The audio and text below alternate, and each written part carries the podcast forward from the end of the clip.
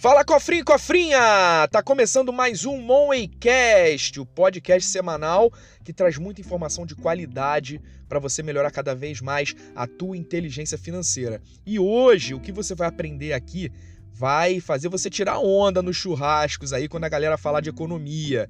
Eu quero ensinar para você através desse episódio como é que funciona essa jossa do dólar.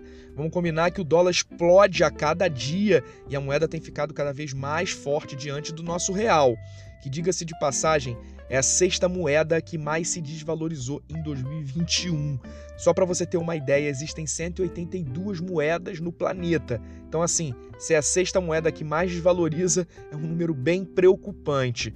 Mas isso é um assunto para outro episódio. Hoje eu quero te mostrar por que, que o dólar tem se valorizado tanto e como que isso pode impactar na tua vida financeira, nas finanças da tua família, no teu dia a dia. Então fica comigo e vamos nessa.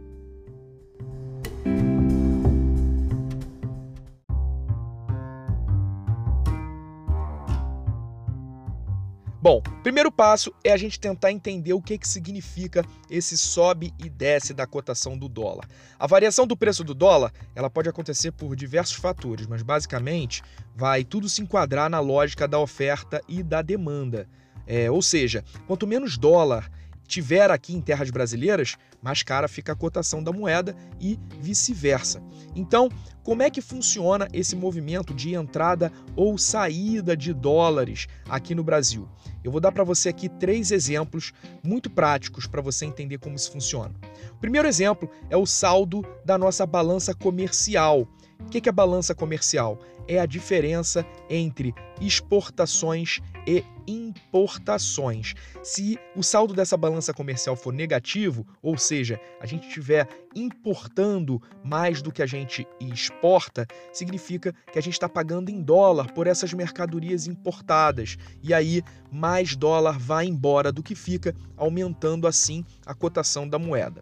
Um outro ponto também que pode fazer com que a cotação da moeda valorize bastante é a Selic. É isso mesmo, a nossa taxa básica de juros. Né? A gente viveu um momento de pandemia, por exemplo, com Selic a 2%. E quando isso acontece, o investidor estrangeiro que investe aqui no Brasil em dólar, ele passa a achar que o investimento no Brasil não é mais tão interessante, que a renda fixa no Brasil não é mais tão interessante. E aí ele acaba tirando dólares daqui para poder investir em outros países ou até mesmo nos seus países de origem. Dólar saindo, a cotação também acaba subindo. Lembrando que também pode acontecer esse movimento do investidor tirar os dólares daqui se a taxa de juros deles lá fora sobe.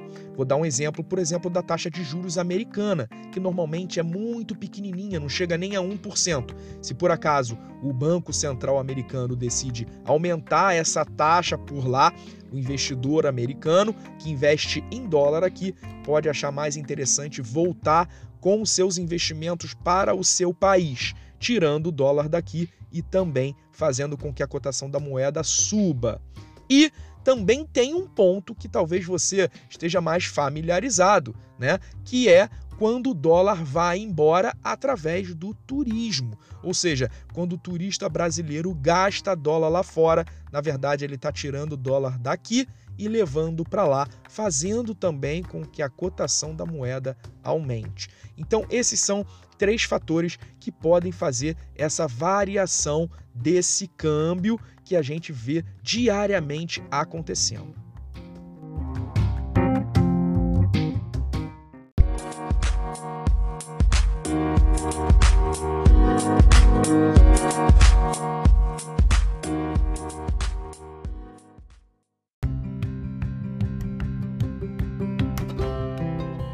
Mas é importante também falar uma coisa: além de fatores econômicos, como todos esses que eu enumerei agora, É, na verdade, nem só de oferta e demanda vive a variação do dólar, tá? Por quê? Porque o Banco Central, quando as coisas saem um pouco do controle, ele pode intervir nessa variação, influenciando nisso. O governo frequentemente faz intervenção nas cotações do dólar para manter as coisas nos eixos por aqui também, né? E a coisa não sair muito do controle.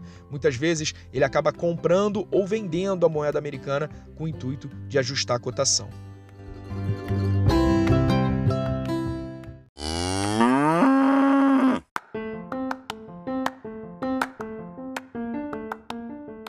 Agora que você já entendeu como é que funciona a variação de preço da moeda, eu quero que você entenda como é que isso pode afetar no teu dia a dia.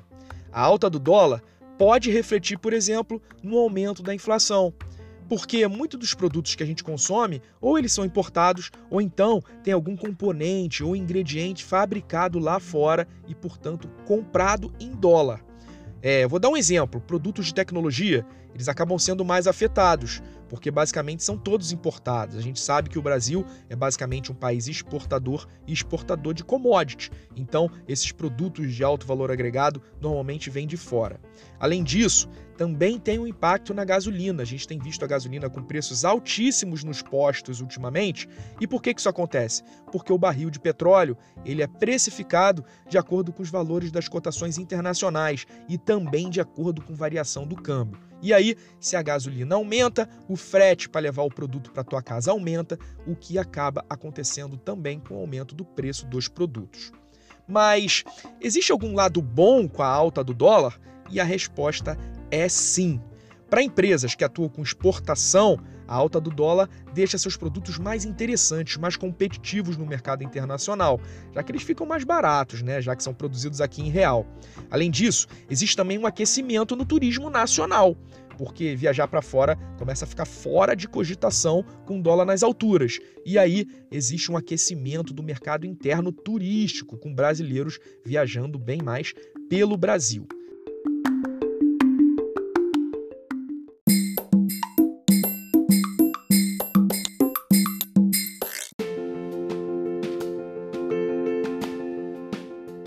E a gente vai ficando por aqui com mais esse episódio do Monwaycast. Eu espero que com essa breve explicação você já consiga ter uma outra visão a respeito desse assunto que normalmente embaralha a cabeça das pessoas. Esse assunto econômico que é tão importante, que é o câmbio e a variação do dólar. Até o próximo episódio.